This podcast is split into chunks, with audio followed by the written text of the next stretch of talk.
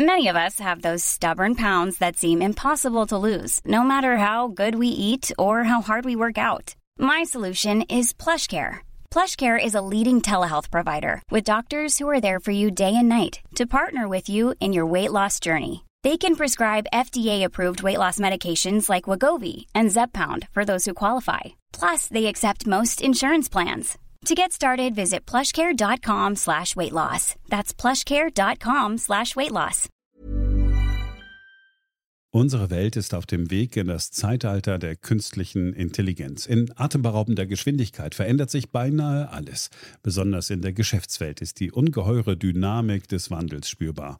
Die Unternehmen und die Menschen darin sehen sich vor vielen Unsicherheiten und Herausforderungen. Der Aufstieg der künstlichen Intelligenz bedeutet neuen Wettbewerb, eine Flut von Daten, aber auch sich verändernde Fähigkeiten und die sich daraus ergebende Notwendigkeit von Veränderungen in den Skills von Mitarbeitenden und der Leistungsfähigkeit der Unternehmen. Workday, die Enterprise-Plattform für Finanzen und HR, hat deshalb Innovation zum Prinzip gemacht. Viele BTO-Hörer erleben den Wandel aus nächster Nähe. Ihre Unternehmen sehen sich einem Ansturm von Veränderungen ausgesetzt, suchen nach Mitteln, um sich aus der Beschleunigungslücke zu befreien und haben Schwierigkeiten, Schritt zu halten. Oft sind die Lösungen kurzfristig und bruchstückhaft. Getrennte Systeme für die Finanz- und Personalabteilung oder die Aufrüstung veralteter Technologien sind häufige Beispiele dafür. Um Unternehmen jeder Größe bei der Bewältigung dieser Herausforderung zu unterstützen, verfolgt Workday den Ansatz permanenter Innovation. Denn nur so können Kunden Veränderungsprozesse anführen, statt darauf zu reagieren. Nur Workday verfügt über einheitliche Daten, die nahtlos über eine einzige Plattform fließen und ihnen die Möglichkeit geben, intelligente Entscheidungen zu beschleunigen, Chancen zu erkennen und Risiken zu mindern.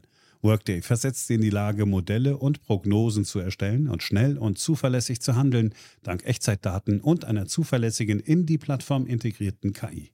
Besuchen Sie workday.com und erfahren Sie, wie Sie Fahrt aufnehmen können bei Ihrer Reise ins Zeitalter der künstlichen Intelligenz. Workday, die Enterprise-Plattform für Finanzen und HR.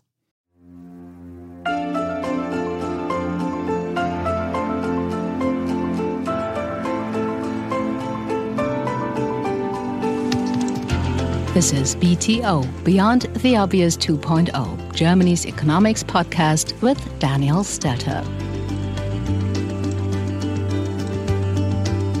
Hello and welcome. My name is Daniel Stelter.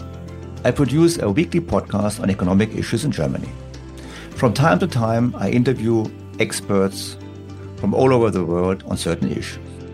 If these interviews are done in English, I do a German translation for my German audience but I thought it would be valuable for many people to listen to the interviews in original. And therefore, from now on, we will publish international English language interviews in addition to my weekly podcast.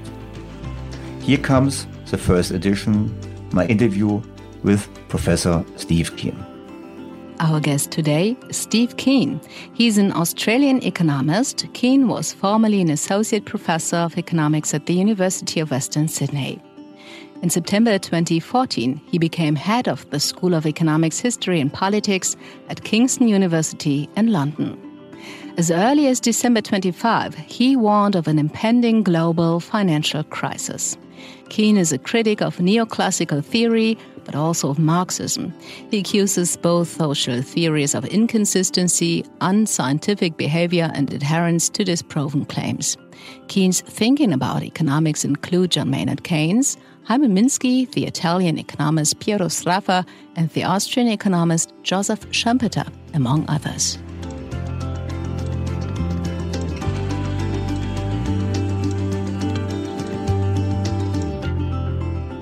Dear Professor Keen, a warm welcome to my podcast. I'm very grateful that you take time for me. Thank you. Good to, good to be invited on. You've been one of the few people predicting the financial crisis before it happened.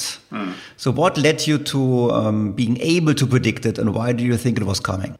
Well, there's two reasons. One is that I became exposed to the work of Hyman Minsky right back in 1987, long before uh, you know he's been discovered by mainstream uh, economists and I found his explanation of capitalism the most uh, compelling I've ever encountered. So I did my PhD on modeling Minsky. He attempted to model his uh, his logic in his own PhD, uh, building a model of uh, financial instability on top of what's called the Hicks Hansen Samuelson second order difference equation model of, uh, of the trade cycle. And I already knew from my own work that that was a bad model.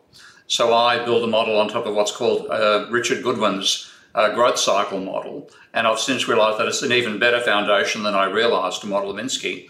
And when I did the model, I first built the model in, uh, in 1992, it generated a phenomenon which ended up turning up in the actual data after I'd built the model. So the first thing which happened was uh, a major factor in Minsky's logic was rising levels of private debt, causing financial instability and then a breakdown. And uh, and that's what happened in my model. But what also happened was there were diminishing cycles, diminishing volatility before the breakdown. So you had a period of falling cycles and then rising cycles. And that was quite remarkable. It was not a prediction of Minsky that that would happen. And uh, and then the, what we call the Great Moderation began. Uh, the, what the neoclassicals called the Great Moderation began in the early 1990s as well. And they saw that as being a sign of how well they were managing the rate of inflation. And I saw it as, oh dear, is my model turning into reality? Then I got involved in checking uh, private debt levels again in the mid, uh, in 2005, late 2005. I had a long hiatus because I wrote a book called Debunking Economics, and I got involved in battles with neoclassicals over the content of that book.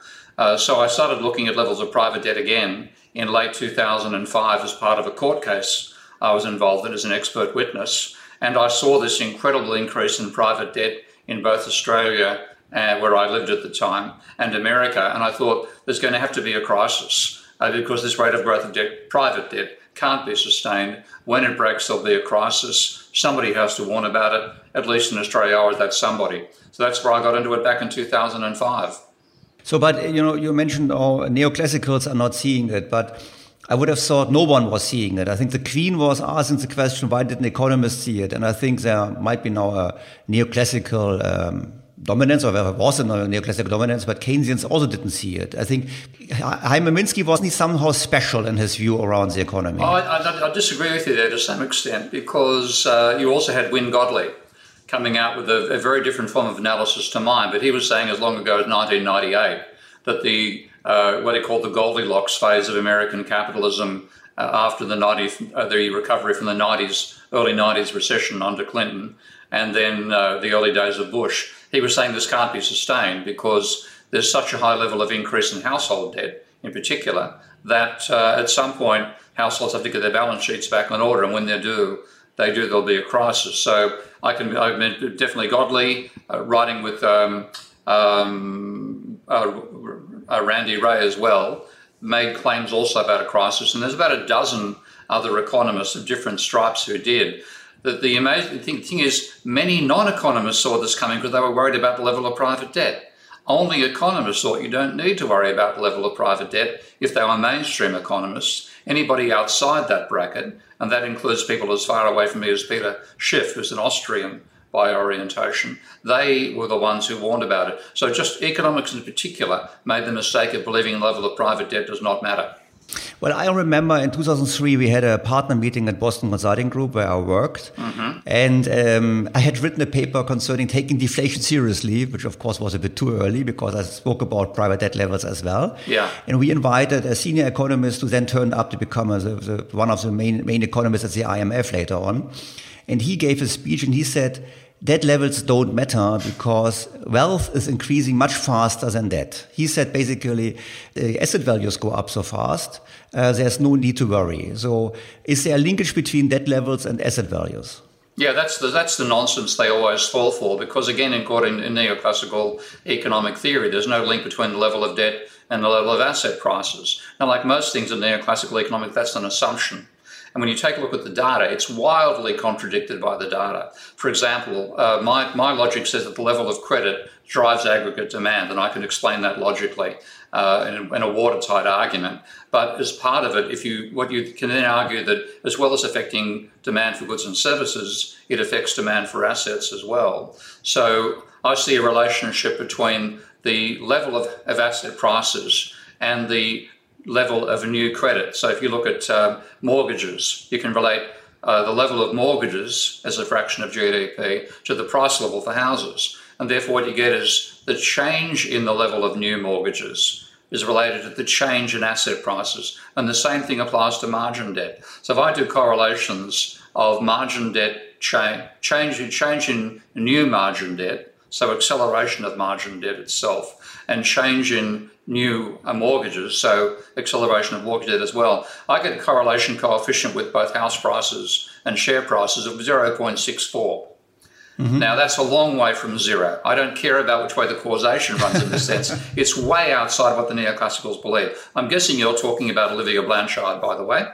Um, correct? Yeah. Yes. he's a good man. I mean, I, I, I, like him as a human being, but he is so blinkered to thinking in a neoclassical frame of mind that he rules out uh, do, doing the um, uh, implicit work of just in, in, inducing from what you see in the data what might be happening. And when you, you, you have to turn them completely around logically and say, look, the level of private debt matters. It is not private debt is not an exchange from one non-bank to another non-bank, which just shuffles who has the money.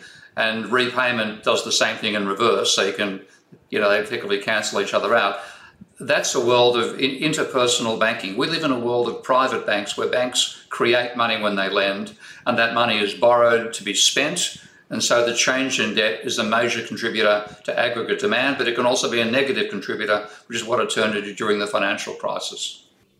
I think it's funny because um, Thomas Piketty, I'm sure you read his book Capital in the 21st Century, and I Much wrote as a I book. could manage, for I got bored and couldn't continue. Yeah, I know. I wrote a German summary, criticism, and edition, as I call it, much thinner. My book was just 140 pages. Yeah, huge amount of wasted wordage there. But he's he's basically not getting it because he's uh, not seeing that uh, increase in leverage and increase in debt is the main cause for rising asset values. So he's he's if you look into his book, he the only time he mentions debt is debt see government debt, and if you then see government debt, it says wrong distribution of wealth between private sector and government sector. He's not seeing debt as being um, a, a very important driver of asset prices and therefore inequality. So just funny that yeah, also well, they're um, both wrong. I mean, if the data, I mean, I look at America's the correlating American margin uh, acceleration and margin debt to American stock prices, 0.64. I don't know how anything get it. You have to be massaging the data in a sense, you're actually breaking the neck of the data to reach the results that they get where they don't find correlations. I simply don't know how they do it. I think they deserve an Olympic medal for distorting the statistical distortions, but the, the, re, the data is screamingly obvious that this matters. Uh, we've seen private debt as a driver of financial instability. Now we had the, the, crisis in 2009, and since then we have central banks intervening with quantitative easing and so on and so on.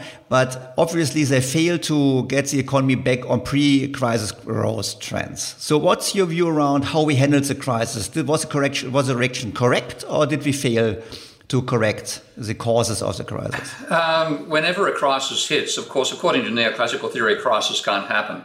One of my favorite quotes is from, uh, I think it's from uh, Robert Lucas. Uh, when he was made uh, president of the American Economic Association, saying that macroeconomics succeeded in its central task of preventing depressions and uh, it'll never happen again. And Bernanke coming out talking about the Great Moderation being wonderful, uh, the OECD saying how 2008 was going to be a fantastic year. I mean, all totally, totally wrong. So um, what had happened is when the, when, when the crisis hit, people that they were advising panicked and thought, oh my God, we've got, frankly, I actually remember a quote from um, uh, the Treasury Secretary, Hank Paulson, saying that he didn't want capitalism to fail on his watch. So even though these people were, you know, textbook economists, I believe the mainstream, accepted all the principles of the mainstream in circumstances that did not include a crisis. When the crisis hit, they threw that out the window and threw as much money as they could get away with at the financial system. Government created money, of course, and that meant that we had uh, a far shorter downturn uh, in 2007, 2010 than we had back in the Great Depression. Uh, because the scale of spending, in fact, during the Great Recession, as a percentage of GDP, was three times the size of the New Deal.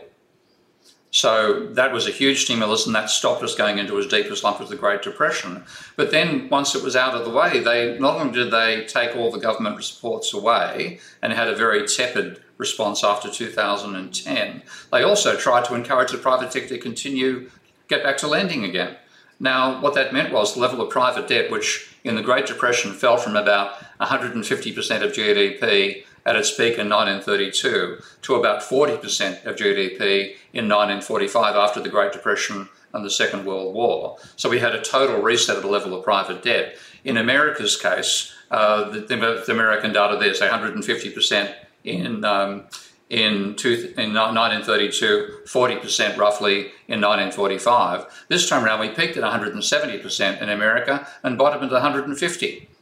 So we, we simply haven't removed the private debt burden in the same way that both the Great Depression and the Second World War and the New Deal uh, reduced it last time round. So that's why I think the economy has been so stagnant. It's not uh, what uh, what's his name uh, Larry Summers called secular stagnation. It's credit stagnation, and the level of credit-based demand has never been as high after the crisis as it was before. And of course, people spend more slowly when they're in debt for the obvious reason they're trying to hang on to money to pay their own debts down. But by doing it, the actual turnover from money, for money is less than it would be without the debt, debt burden. So you have a stagnant economy.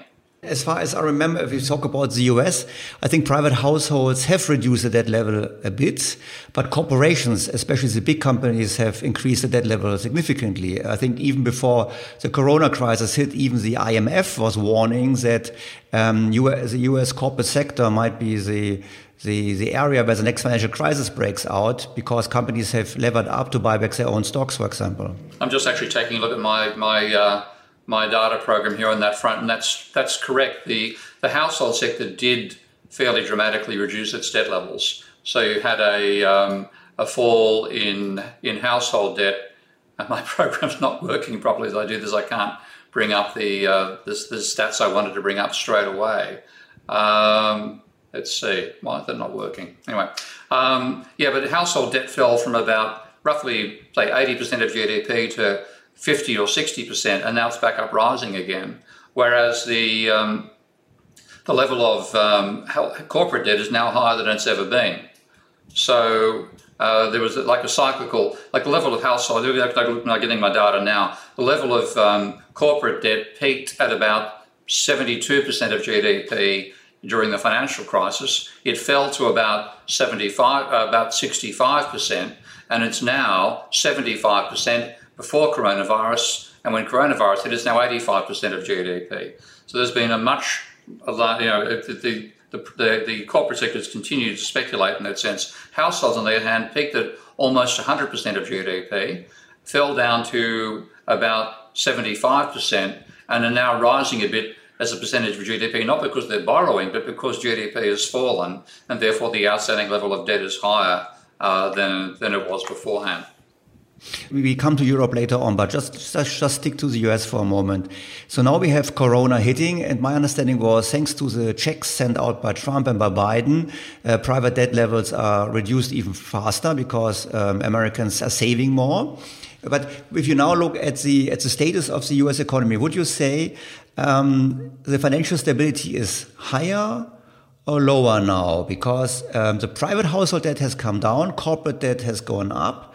Or would you say whether it's anyhow a different game now post corona because uh, Biden is doing a completely different policy in, in, pushing the economy up with huge spending programs? Biden's making a big difference, no doubt about that. So the, the, you don't you don't have the fear of deficits that was ingrained into Obama in Biden. I fact, in fact, by being you know, un- understudy to Obama uh, during Obama's administration, possibly uh, Biden saw the foolishness of being obsessed about reducing the deficit. So the larger deficit spending by the government is definitely boosting the economy, and the government can afford it, of course, because uh, as anybody who understands money knows, the government creates money when it runs a deficit.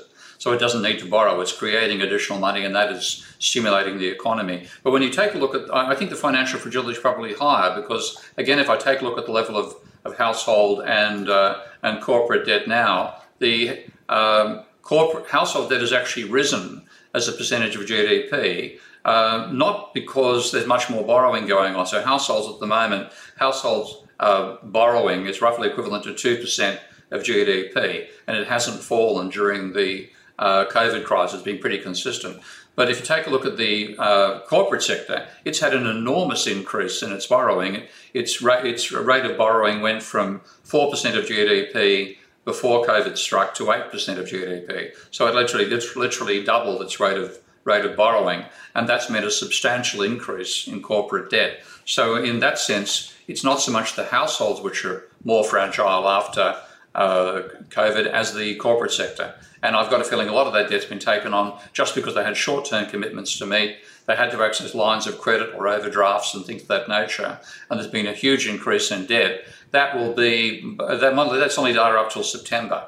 So we've got to go a lot further to see where it might eventually get to. It's quite possible the corporate sector will come out carrying certainly the highest level of debt in human in the history of the American corporate sector, and possibly 15% of GDP more than it's carrying right now. And that means there'll be a lot more for corporations that are potentially fragile uh, after coronavirus. So, but what does it mean? Look, I just try to summarize here. You said. Yeah 2007, 2008, 2009 was similar to the Great Depression, mm. but it was avoided thanks to government spending and thanks to stabilization of the financial sector. Yeah. But we paid the price of slowing down deleveraging mm. in the private sector, or even in giving an incentive for corporations to keep on, you know, leveraging up. Mm. Now we had Corona hitting, which was speeding up again the, the, increase in leverage of the corporate sector, and the government is now increasing its deficit significantly. And you are a proponent of MMT, and we will come to it later on. You say basically it doesn't really matter. But how should this now proceed? You know, can we continue this way, or do you think there is a need for uh, deleveraging in the corporate sector as well? I think we need deleveraging everywhere. I mean, in, in this case, neoclassical economics has played a huge role in actually encouraging increased levels of debt. If you know the Modigliani Miller uh, theorem, one of the many, in, in my opinion, lunatic theories of neoclassical economics, let's assume a can opener type economics, where they said uh, if we assume perfect foresight, you can tell the future and you get a choice between equity and, uh, and debt. And if you take out equity, you can't get a tax deduction for your dividends. But if you take out interest, you can. Therefore, we, you know, uh, we advise 100% debt uh, finance and 0% equity is sensible for a corporation. Well, what a load of bollocks. Uh, what that has meant, of course, if you, if you if you have a rundown in your profit level and you have dividends, uh, you're equity financed, then you can you can you not pay your shareholders. But if you have debt and there's a downturn, you cannot not pay your bank. So we've increased the fragility of the corporate sector dramatically by following neoclassical economics. And I would say, given the level of private debt uh, compared to the, the, the golden now compared to the golden days of American capitalism from sort of 50 to 70, um, it's about three times what it should be. Uh, it's, it's roughly 170% of GDP. It should be about 50% of GDP, maybe 60%. So I think we have to find some way to reduce the level of private debt by more than 100% of GDP and then we'll get back to the financial um, resilience of the 50s to 70s, but not until then.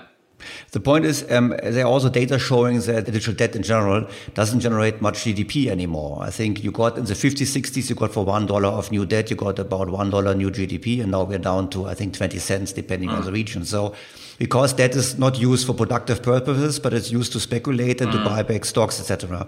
But you say now easily we have to we have a need for significant deleveraging. Mm. But how should it work? Because my understanding is deleveraging is bad for growth because. Um, how, how, should this work, or what, what is, is, a realistic way of achieving deleveraging? Well, what, what I've proposed for some time now, and I never thought it would be actually taken seriously, which is why I haven't written detailed academic papers on it so far, is what I call a modern debt jubilee.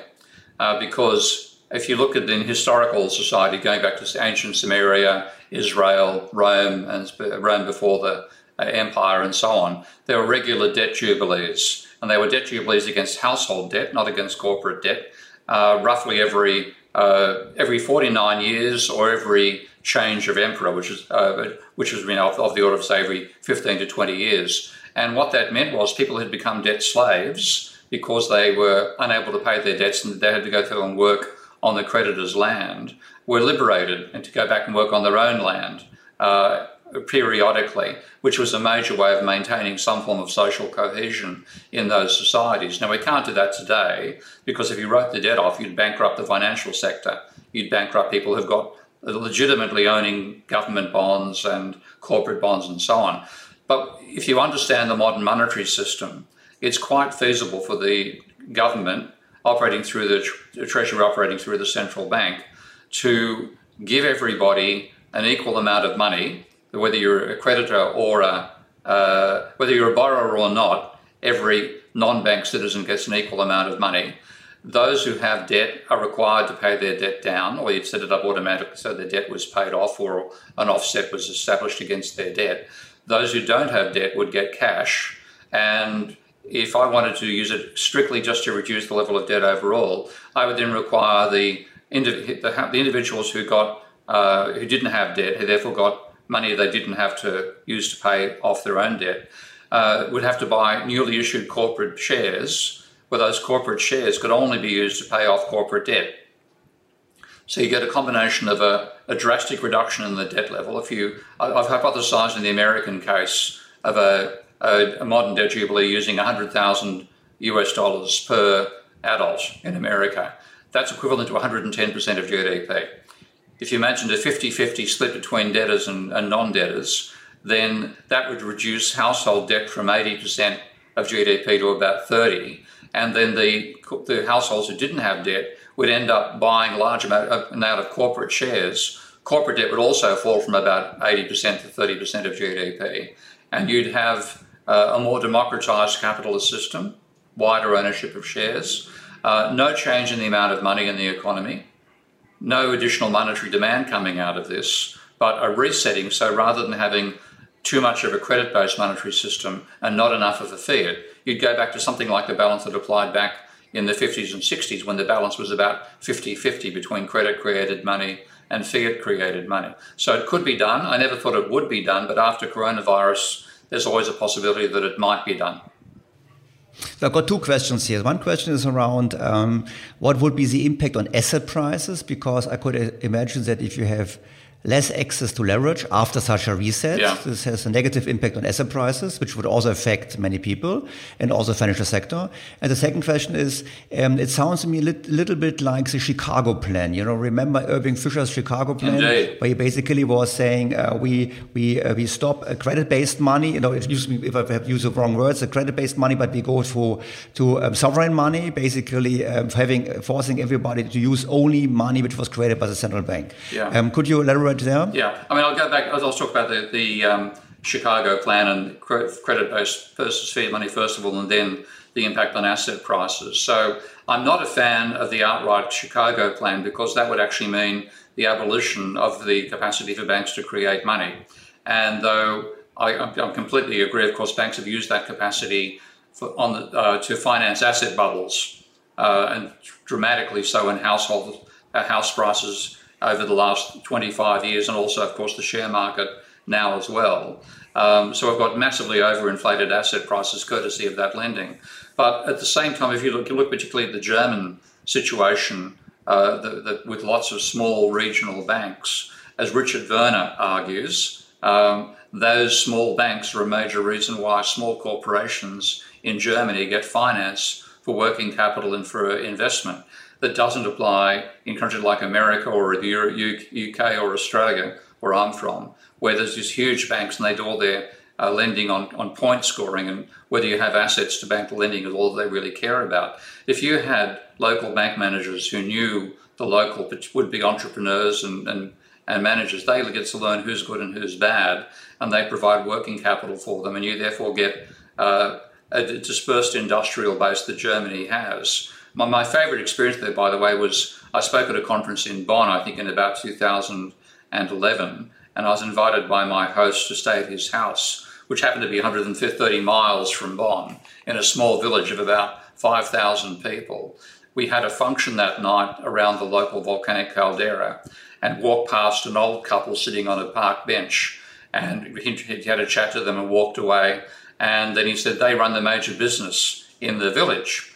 And I, my guess was making sauerkraut. And I said, I said, what's their business? He said, making satellites. and meeting people in a local village of 5,000 people whose major business was making satellites is a sign of just how diversified the German uh, economy is, but also the role of small German banks in providing working capital to entrepreneurs that they know.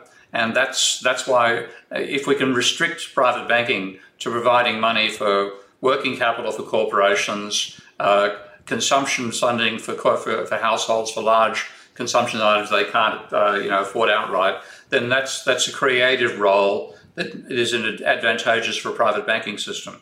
But um, with the banking systems in the West totally aggregated, uh, mass central banks, all on point scoring, all they really do is look at whether you have collateral to back the amount of money you want to borrow. If you have collateral, you get the money. If you don't have collateral, you don't get the money.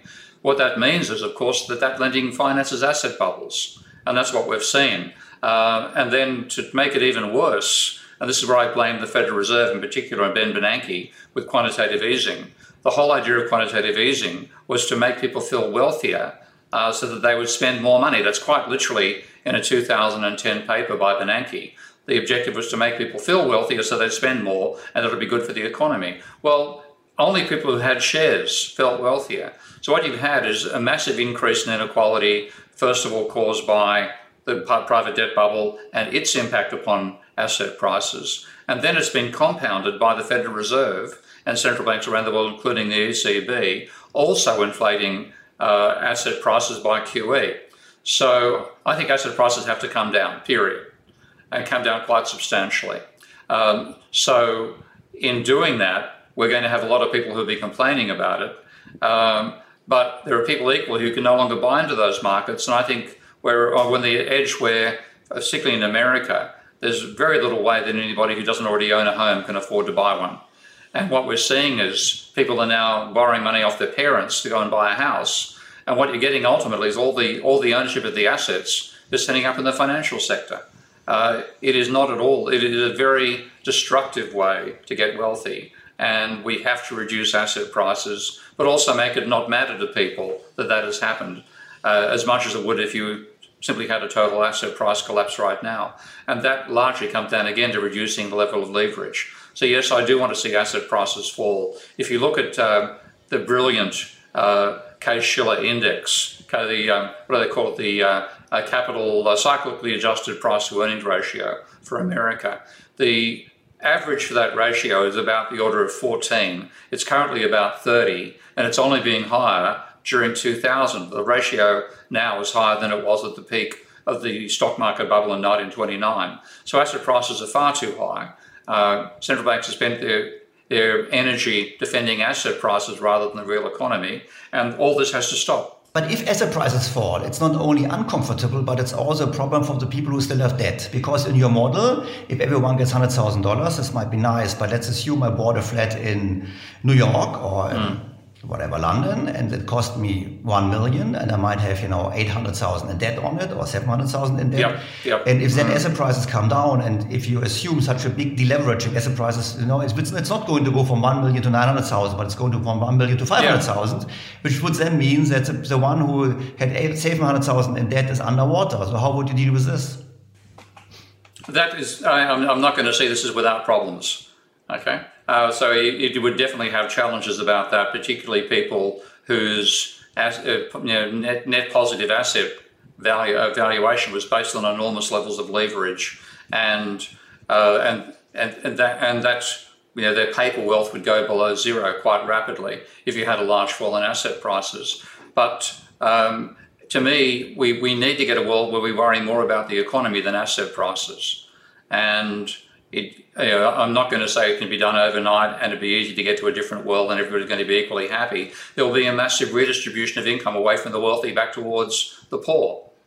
Um, and that I think is also vital. We cannot sustain, I think politically and socially, we can't sustain the level of inequality we have now. And as Nick Hanauer puts it, uh, talking to his fellow uh, billionaires, uh, the pitchforks are coming if you don't do something about the level of inequality, there's going to be political consequences for them in the future. So you know, basically, we've, we've, inflated asset prices far too much for the last, really ever since the 1987 stock market crash.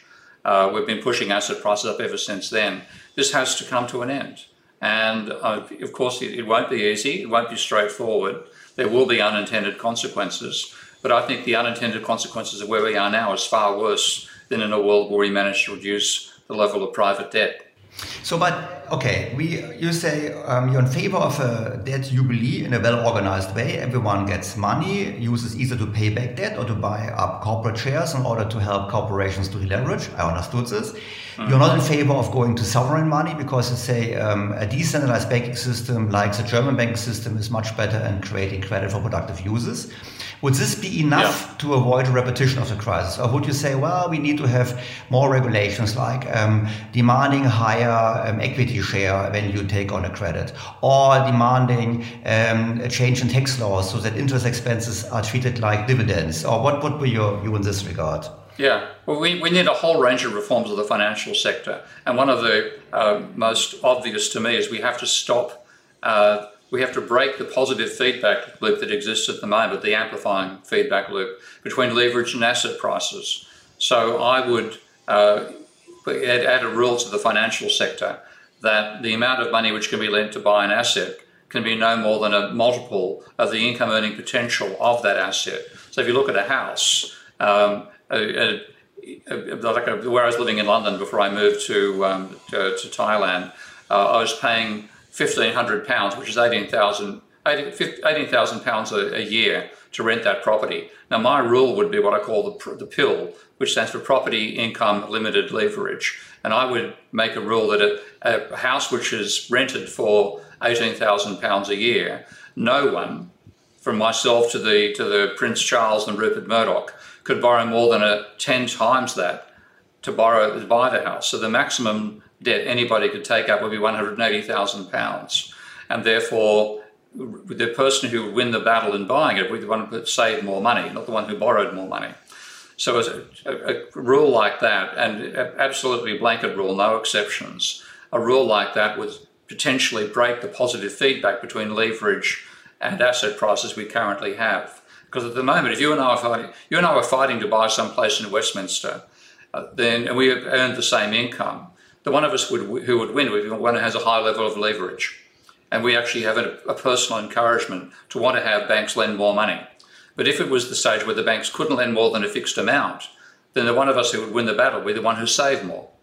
And you, get a, you wouldn't get the amplifying feedback we currently have between private debt and house prices. A similar thing with shares. I would limit shares so that after a certain, you know, hypothetically say five or ten sales of a share, it would become a Jubilee share, which would continue paying dividends but expire after 50 years. And in that way, you wouldn't be, it wouldn't be sensible to take out the level of margin debt people are currently taking out to buy share prices. So we have to bring in rules that stop how, uh, the financial sector causing asset bubbles, which is all they're doing at the moment. You think debt jubilee might be an option, still it might be not the most probable option. What might be the alternatives for politicians to reduce the debt level? Um, there really isn't one. In terms of reducing debt levels, the, the research done by my colleague uh, Richard Vague, a book called The Brief History of Doom, uh, did, had a, a research team taking a look at about 160 financial crises throughout history and said the only way the debt's been reduced after one of those crises, apart from two or three cases, is by debt write offs. Um, now, he has other ideas about how to do that, so he's an ex banker. And they said one thing is that at the moment, banks, when they have to write debt off, they're required to write it off in one go, which means if you have a million dollar debt which is not going to be repaid, you have to write a million dollars off your equity in that year. And that can, of course, uh, it, with enough of that happening, you can handle that on an on a episodic basis, but if it becomes systemic, which is what happened in the financial crisis. Then the bank goes bankrupt, which is what you don't want. So he's talking about giving banks say 20 years to write that sort of debt off. So, except they write debt down, but take a hit over a you know, 10, 15, 20 year period to their equity base rather than taking it all at once. So, there is more than just one option, more than one way to get about reducing debt, but they all ultimately involve writing that debt off. It simply uh, is not the case that economy can grow out of debt. Um, the cases where he has found that happen are countries like Saudi Arabia, where their debt levels were eliminated by the fact that the oil price increased by a factor of four in one year. Now, that is, of course, something that only happens for you know, one or two countries, one or two times in history. For the rest of us, you simply have to accept that it has to be written off. And the point is, um, you know, the Germans would of course say, well, isn't it unfair? If debt is, is written off, those who have taken on debt, they are the, the winners because they, they not only do they have the assets, but they are the winners. And those actually, because you know, in Germany, you know, debt and schuld mm. and sin is similar. You could also say, yeah. well, uh, it's, it's, it's good for those who sinned and it's bad for those who saved. Which is why for, for a modern debt jubilee, where you do it for everybody, independent whether they're in debt or not. Uh, so I prefer the modern debt jubilee approach uh, to simply writing off debt because that, as you say, benefits those who speculated. It doesn't benefit those who didn't speculate. So we have, whatever we do has to be something that is fair. And now, partly that also means that people who've been on the bottom of the economic pyramid for the last 20 or 30 years, they've suffered because they are on the bottom. Uh, there's no way that you know, the average worker has benefited out of soaring house prices or soaring share prices. There's an enormous amount of inequality which is unearned. Uh, people become extremely wealthy on the basis of leverage speculation and often not through any conscious action of their own because they've, you know, they've got a block of land uh, whose price has been driven up by the general increase in leverage and house prices as a result of that. Um, so there's, there's an enormous unfairness already in the system. And if we try to pretend that we have to maintain the current unfairness out of whatever we do for the future, we won't get anywhere. And my, my real feeling is that um, maybe all this will be irrelevant anyway, because what's really going to change uh, what happens economically is climate change. And uh, if we, that is going to upset everybody's apple cart. Uh, the ultimate thing we have to be fair to is the, is the ecology. And if we try to maintain the unfair system we have now in the face of that, uh, we won't have a system at all.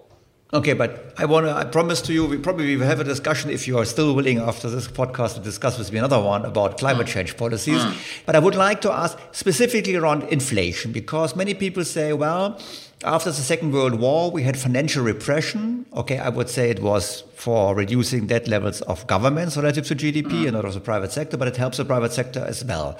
Uh, don't you think that more inflationary policies, also given now what what uh, what Mr. Biden is doing, that this is going to help to reduce the debt levels relative to GDP in a pain, in a relatively pain-free way? In, in fact, the private debt levels in government, private debt levels rose throughout.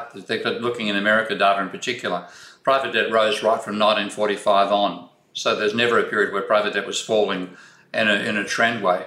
Government debt was falling, but that was in the context of low inflation and government deficits. If you go back to the 90s, if you look at the data of the 50s and 60s, and I do that in uh, the New Economics and Manifesto, I've got a little table there that summarizes inflation, deficits, uh, debt levels, and so on over uh, the 50 to 70 period, the, the, the uh, post 73 period, and then the post financial crisis period. And so it, it, was not the case that inflation reduced the level of government debt. Uh, and in fact, private debt rose during a period of low inflation, government fell during a period of low inflation.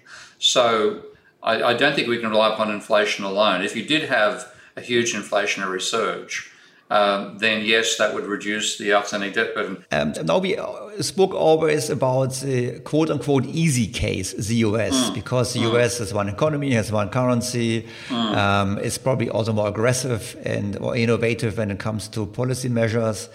Um, let's jump to Europe and specifically to the EU and the Eurozone. Yeah, I think yeah. especially for the Eurozone, it's a big issue because we have um, countries with high debt levels. I speak about government. We have countries with low government debt, like yeah. um, Italy, the, the, Netherlands, and Germany. On the other hand, we have countries with high private debt levels, and people don't realize that the private debt level in the Netherlands is much higher than in Italy or Germany. We have countries like France with very high debt levels. Um, We have um, obviously here a bit more complicated situation. So, what's your view um, on the eurozone in this context? Well, I think the Eurozone is a disaster. It always has been a disaster. And I, I always go back to quoting the work of uh, Wynne Godley back in 1992, looking at the Euro and saying, uh, this people are giving up the capacity to vary their exchange rates and giving up the capacity to run fiscal policy all at the one time. And this will mean that when a crisis comes along, they'll be forced into doing austerity at a time when their economies needs stimulatory government spending. And that's exactly what's happened.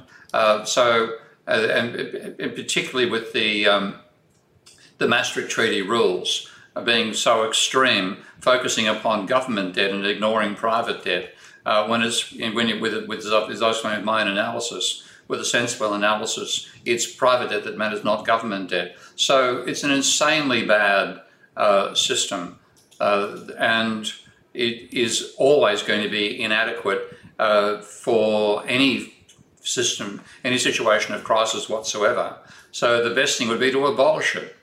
And um, and like if you look at in terms of just looking now at my, my own data to um, see which countries actually meet the current rules of the Maastricht Treaty. And at the moment, the only uh, country, uh, in fact, it's not even part of the, the Maastricht Treaty, Denmark, that's the only country with a debt level below 60% of GDP for government debt. The Netherlands is 65% or so, Italy is 170%, France is 140%. Germany is 80%. Uh, the Netherlands, it, it, it's, it's, it's a disaster. And the only, uh, it, its objective was was to get to a situation which it's moved further away from during its own time. Yeah, but the point is, I think it's it's a bit more. In my view, it's a bit more complicated because you know we have different government debt levels, uh, we have also different deficits. On the other hand, we also have very different levels of private wealth. Um, so, which is very interesting because if you take uh, wealth, private wealth in relation to GDP, so to income, Italy, Italians have much more private wealth than the Dutch or the Germans, for example. Um, which has to do with ownership of real estate, which also has to do probably with, with, with, how people save and invest. But clearly there are some imbalances. So we have the issue around different government debt levels, we have the issue around different private debt levels, and we have the issue around different private wealth levels. So um, obviously politicians will not be willing to follow your advice and abolish it. So um, what would you propose? You know, is there, is, there, a proposal you would have on your mind on how to fix it? I think you've got to go back to national currencies. I think the euro should never have been more than a form of, of, uh, of inter-country trade within the European Union, and um, fundamentally, just it's a mistake, and the only fix the mistake is by reversing it. So I would find a way to reintroduce national currencies. But now the has said, look, we take on more debt on a European level.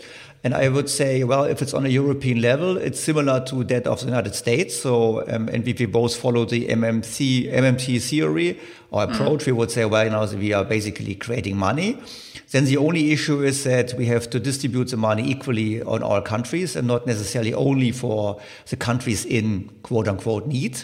If everyone increases debt, the Germans as well, then we all benefit and it could be moving, you know, abolishing austerity if, if, the, if the European Union recognised that the governments create money when running deficits and don't need to borrow it from the private sector and weren't obsessed about the level of government debt, abolish that uh, 60% rule, abolish the 3% rule, um, then you might, you might well be able to make it work.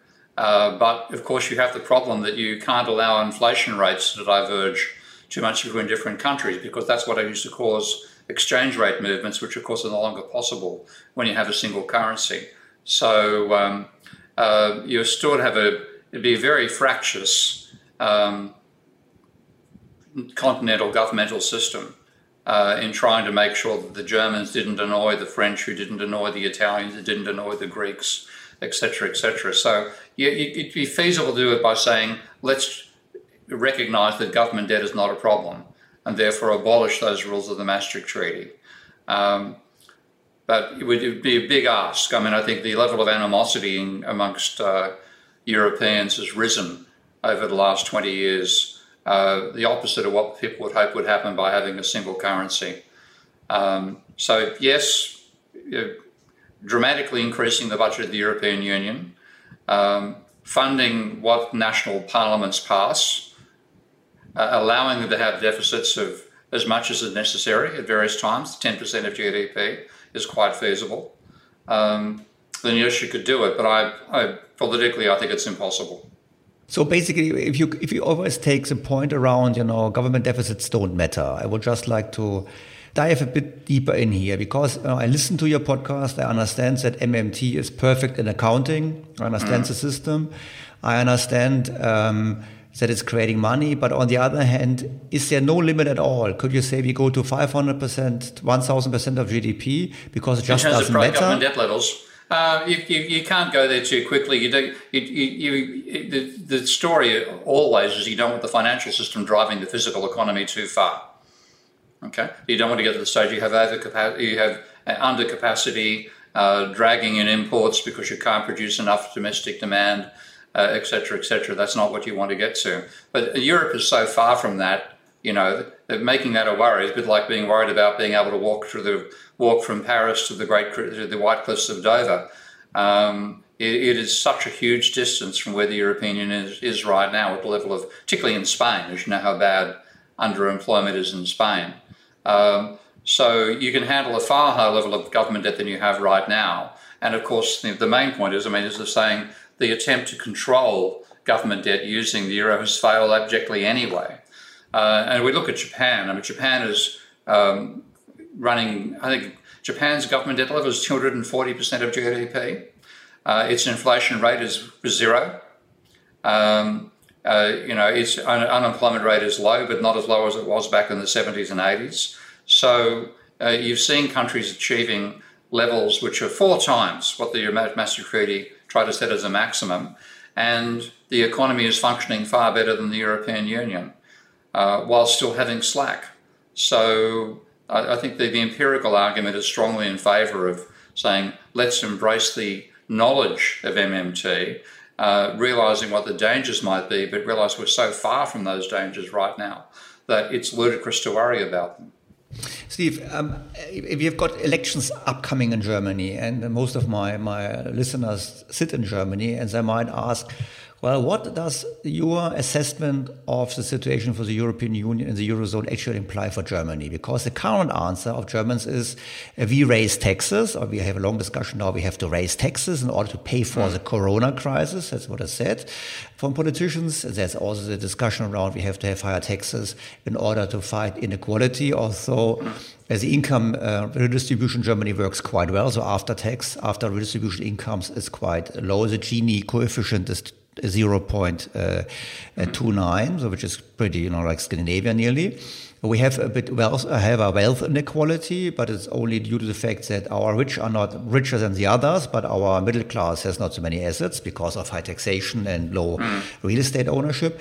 And as the Germans say, okay, we have to raise taxes to pay for our deficit, and we have to enter a transfer union. So we have to uh, pay money to Brussels for redistribution to other countries in order to stabilize the system. Mm. So let's assume the new government were to hire you in October and say, Steve what should we do? What should we do in our role as the European Union and the Eurozone, and what should we do for our own economy? What would be your, your advice? Well, main, mainly, I mean, one of my Germany has been successful at suppressing wages for a long time. Um, uh, I think you have to get away from the emphasis on low wages, which has been a major reason for its comparative success within the European, uh, Union itself. Uh, I would enable the government to run a larger deficit, which it needs to do to stop the, the private sector going bankrupt uh, after coronavirus. Um, Germany itself, in terms of private debt, Germany has one of the lowest levels of private debt in the, in the world. So you don't have the private debt dilemma that exists there, but you do have, um, you know, Germany is having um, I mean, your your your um, airport for Berlin is a classic instance of a failed infrastructure project. Um, you have done fairly well on on the energy transition, but you need to go further with that. I mean, I know there's been problems with the solar systems as well, and shutting down nuclear power stations, which I think was a mistake. Um, so there's there's a range of in, in, Germany, though, has come out. I mean, this is one of the reasons people are critical of the European Union overall. Germany has done pretty well out of it. Uh, so I, I, wouldn't see Germany specifically having too many problems uh, compared to the rest of the European Union. What they're worried about is the rest of Europe causing problems for Germany. And I think on that basis, I'd say that uh, um, just accept that government debt is not a problem and the way the Maastricht Treaty was drafted because government does not borrow to create money. Government creates money by spending. It is not actually borrowing from the private sector. All the all the uh, shibboleths that have dominated that people think about government debt coming from neoclassical economics are simply wrong. So you don't need to be worried about the level of government debt. It is more of a problem when you don't have your own currency, which is why the European Union, another reason why it was a mistake. Uh, where being a currency creator is a major part of being able to make use of MMT. So the solution would be, unfortunately, in some ways, to give more power to Brussels and, and to, but to the same time to say Brussels has to accept the deficits that are being planned by its nations, nation states and fund them um, with far more um, freedom than has been allowed in the future. I've seen reports just recently about Germany saying Spain has to start cutting back on its spending. That'd be disastrous. So um, I'd be saying you, you've, you've, to Germans in general, um, though the European Union was a mistake in terms of the, the currency, the, the, euro, the euro was a mistake. You've come out fairly well of that mistake. Don't be too worried about letting others escape from the damaging effects of that mistake, mistake upon those economies. But I would also add probably it would be also wiser to spend more money in Germany and not raise taxes, but rather uh, work on a program of saying, okay, fine, if we now accept everyone is high, running higher deficits, the Germans should also run higher deficits, and the German government should allow private citizens to build up uh, some wealth because having some yeah. wealth, having some ownership of, of stocks or whatever. Also, we have. Um, um, um, especially in light of the inequality issues, it would be better to to have a program of um, of making sure that the Germans not only have a huge trade surplus, but they also have a, a benefit from it, yeah. having higher wages, but also having higher private wealth. Yeah, I think that's true. Last question is, you know, I floated an idea and I would like to get your feedback on it because I said, you know, we Germans are very obsessed with public debt, as you know. And I'm critical around uh, the transfer union aspect because I believe that, first of all, transfers from Germany to the others can never be big enough to fix the problems because that requires much bigger deficits, as you pointed out. And secondly, I believe that uh, once we really embark on transfer union, it's going to split Europe even further. Now, the Dutch, the Austrians, they were already very critical on the so-called reconstruction fund. And I would say that um, also Germans will be over time more and more unhappy if they spend huge amounts of money for South Italy or whatever. Mm. So my proposal was to say, why don't we pool existing debt on a European level? So have a kind of, know, I call it debt redemption fund on a European scale, but everyone participates. Also Germany would participate. And yep. let's take 80% debt of GDP of pre, pre-corona GDP. Everyone puts 80% of its debt in a joint you know, fund on European scale, and this fund is going to be refinanced by perpetual loans. That is fairly similar to Yanis Varoufakis' proposal for Greece back in 2008.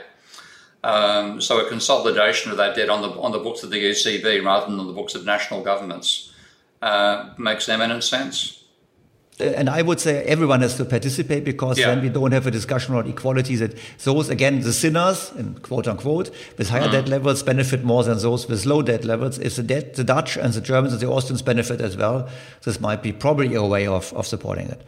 That's feasible. Steve, thank you very much for your time. Uh-huh. And um, if you're willing, I would be very happy if you could continue this in a few months and have a deep dive on what you would do to fight climate change, if you agree. Sure, that'd be fine. I'd look forward to it. Good to talk to you, Daniel.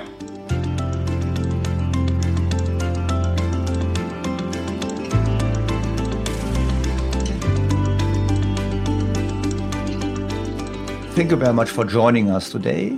I look forward to welcoming you again in the future for another edition of English language interviews of the podcast BTO Beyond the Obvious 2.0. I'm Daniel Stelter. Thank you very much for tuning in.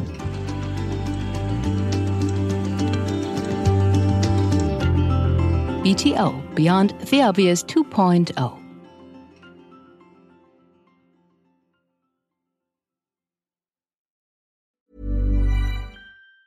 Hey, it's Danny Pellegrino from Everything Iconic. Ready to upgrade your style game without blowing your budget? Check out Quince. They've got all the good stuff shirts and polos, activewear, and fine leather goods, all at 50 to 80% less than other high end brands. And the best part? They're all about safe, ethical, and responsible manufacturing. Get that luxury vibe without the luxury price tag. Hit up quince.com slash upgrade for free shipping and 365 day returns on your next order. That's quince.com slash upgrade. Was ist noch besser als ein guter Plan? Die Möglichkeit, ihn zu ändern. Mit integrierter KI bietet Workday kontinuierliche Innovationen, die Ihnen helfen, agil zu bleiben, egal was passiert. Workday, the finance and HR system for a changing world.